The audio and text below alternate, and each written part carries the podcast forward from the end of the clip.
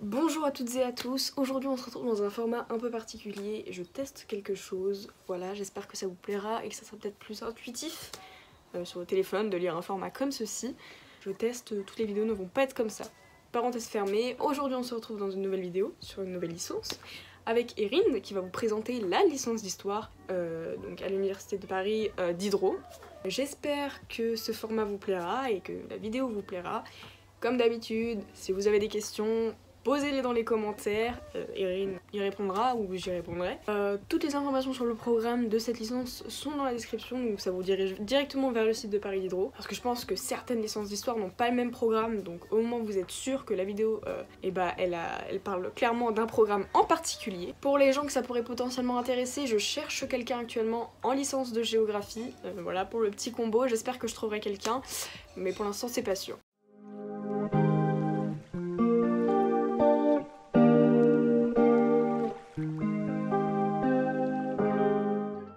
M'appelle Erin, je suis actuellement en deuxième année de licence histoire à Paris Diderot dans le 13e arrondissement. Et euh, avant ma licence j'ai obtenu mon bac ES et au lycée j'ai toujours été passionnée par l'histoire, c'était là où j'avais les meilleurs résultats et les matières que je préférais vraiment. C'est donc pour ça que j'ai décidé de continuer mes études en histoire. Et pour ceux qui souhaitent du coup alors une licence d'histoire après le lycée, je vous conseille surtout de choisir jusqu'en terminale la licence histoire géo, géopolitique et sciences politiques. Parce que c'est ça qui vous permettra justement de mieux comprendre les enjeux de la licence d'histoire. Pour Parcoursup tout simplement comme je savais que je voulais faire de l'histoire, j'ai mis ma candidature euh, pour Diderot sur Parcoursup et m'ont très vite répondu positivement, donc aucun problème.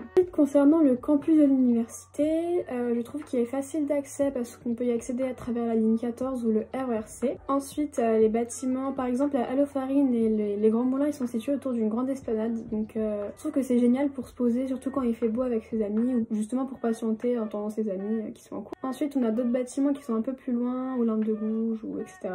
Par contre, pour y accéder, il faut, faut passer par certaines rues de Paris mais il n'y a pas beaucoup de circulation, du coup bah, c'est assez simple. Ensuite, euh, concernant le restaurant universitaire, j'y suis allée qu'une seule fois, mais j'ai remarqué qu'il y a une grande diversité de plats et que l'ambiance, euh, elle est plutôt cool. Donc concernant les cours qu'on a en licence d'histoire, au premier semestre à la première année, les cours ils sont plutôt généraux pour certains. Par exemple, on avait un cours qui s'appelait Sources de l'histoire. En gros, ça traite des différentes sources écrites ou orales de l'histoire pour faire l'histoire, etc. Ensuite, euh, on avait par exemple un cours qui s'appelait Histoire non européenne. En gros, ça regroupait les cultures de différents pays, de différentes régions en gros qui sont pas du tout européennes. Par exemple, l'Asie ou l'Afrique. Ensuite, à partir du second semestre et euh, jusqu'à la fin, on aura surtout bah, des cours qui traitent des différentes périodes qui sont anciennes, médiévales, modernes, contemporaines et jusqu'à aujourd'hui en fait. Du coup je trouve ça très intéressant parce qu'on traite des, vraiment des périodes de, depuis très longtemps jusqu'à vraiment nos jours. En licence d'histoire, les cours magistraux durent une heure et demie, chaque cours magistral dure une heure et demie. Et donc pendant ces cours, euh, les profs disent beaucoup beaucoup d'informations historiques et des dates, des définitions. Donc le plus important c'est d'être concentré au maximum et de noter un maximum d'informations qui peuvent être nécessaires pour les commentaires ou les dissertations. Et en, en TD, euh, les profs font généralement des reprises de ce qui a été vu en CM où ils travaillent des textes pour la méthodologie et en première année, vous allez, même en deuxième année, vous allez beaucoup euh, travailler la méthodologie de dissertation de commentaires composés parce que c'est le plus important, la, méthode vraiment est nécessaire pour réussir en licence d'histoire. Pour euh, les CM, euh, ils sont pas obligatoires, on peut ne pas y aller si on veut, mais après je conseille d'y aller parce que c'est mieux pour comprendre. Et les TD par contre, eux sont obligatoires, la présence est notée et au bout de trois absences en cours, on peut être défaillant. C'est-à-dire qu'on n'a plus accès aux cours et on doit aller euh, passer les parcelles, on doit y aller au rattrapage. Personnellement, je trouve que les emplois du temps à Diderot en histoire sont super intéressants et super bien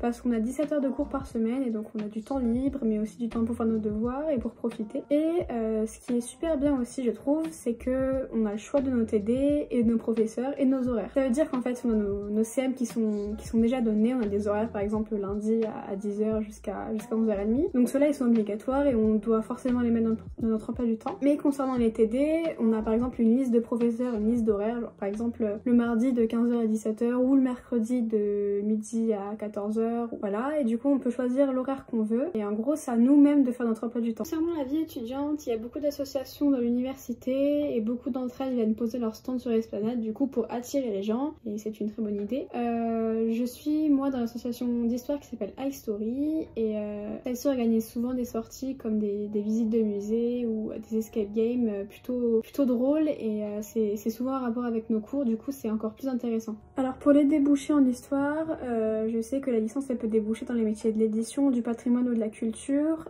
euh, mais le plus intéressant, ce serait de faire un bac plus 5, genre un master après la licence. Un master par exemple euh, dans, en spécialisant dans l'histoire contemporaine ou l'histoire moderne ou la période qu'on veut, si celle qui nous intéresse le plus. Mais on peut aussi faire un master en sciences sociales ou dans le domaine qui nous intéresse tout simplement parce que l'histoire elle peut mener vers euh, plusieurs pistes en master. Alors du coup je vais vous donner certains conseils. Alors déjà je pense que faire un stage dans le domaine de l'histoire est une très bonne chose à faire. Ensuite, euh, il faut vraiment travailler la méthodologie pour euh, bah, être à point pour les partiels, etc. Parce que la méthodologie, comme je l'ai dit, c'est très important. Les profs, ils notent vachement sur la méthodologie, si elle est acquise ou non. Conseil que je vais vous donner, mais que les profs vous donneront aussi si vous allez en licence d'histoire, c'est surtout de, de lire des articles et des livres en rapport avec les cours étudiés parce que ça vous permettra justement déjà de mieux comprendre le cours, mais aussi d'assimiler plus d'informations. Merci d'avoir regardé cette vidéo. Comme je l'ai dit au début, vos questions, c'est dans les les informations complémentaires sont dans la description